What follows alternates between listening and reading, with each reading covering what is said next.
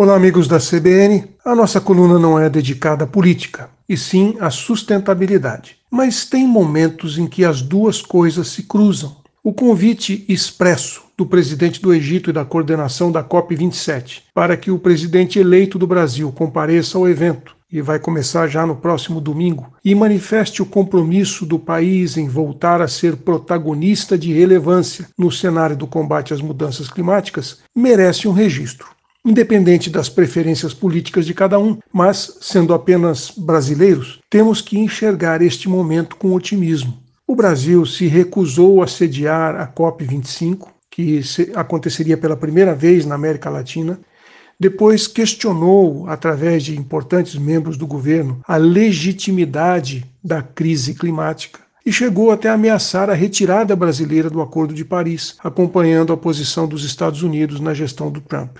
O território brasileiro tem sob sua tutela e responsabilidade um dos maiores patrimônios da diversidade biológica do planeta e também um ecossistema que é poderoso influenciador no regime climático global, e a gente está falando da Amazônia. Da mesma forma, a Agenda 2030 e os ODS da ONU deverão ser priorizados nas políticas públicas nacionais daqui para frente a coordenação da Agenda 2030, que antes ficava instalada fisicamente no gabinete da Presidência da República, no anexo do Palácio do Planalto, foi desativada e permaneceu acéfala até agora.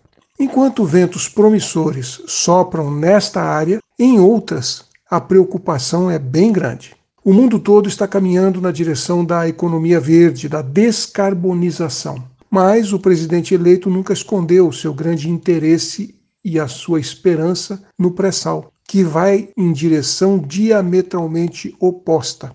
Na verdade, se nós considerarmos as tendências globais, o verdadeiro pré-sal do Brasil é o hidrogênio verde. E paira, portanto, a pergunta: qual será a posição do novo governo? Da mesma forma, a questão do lixo preocupa, porque o planeta inteiro está direcionando seus esforços para a eliminação completa dos passivos ambientais deixados pelos aterros e busca suprir a demanda por eletricidade com usinas de recuperação energética, que transformam os rejeitos em energia e ainda certificam empresas para atuarem na economia circular. Enfim, o momento é de atenção e de expectativa e nós estaremos acompanhando cuidadosamente o processo de transição na tentativa de identificar norteamentos no contexto da sustentabilidade, da Amazônia, das mudanças climáticas, para saber se o Brasil se alinha com o mundo ou se anda para trás. Um abraço. Aqui é o Silvio Barros para a CBN.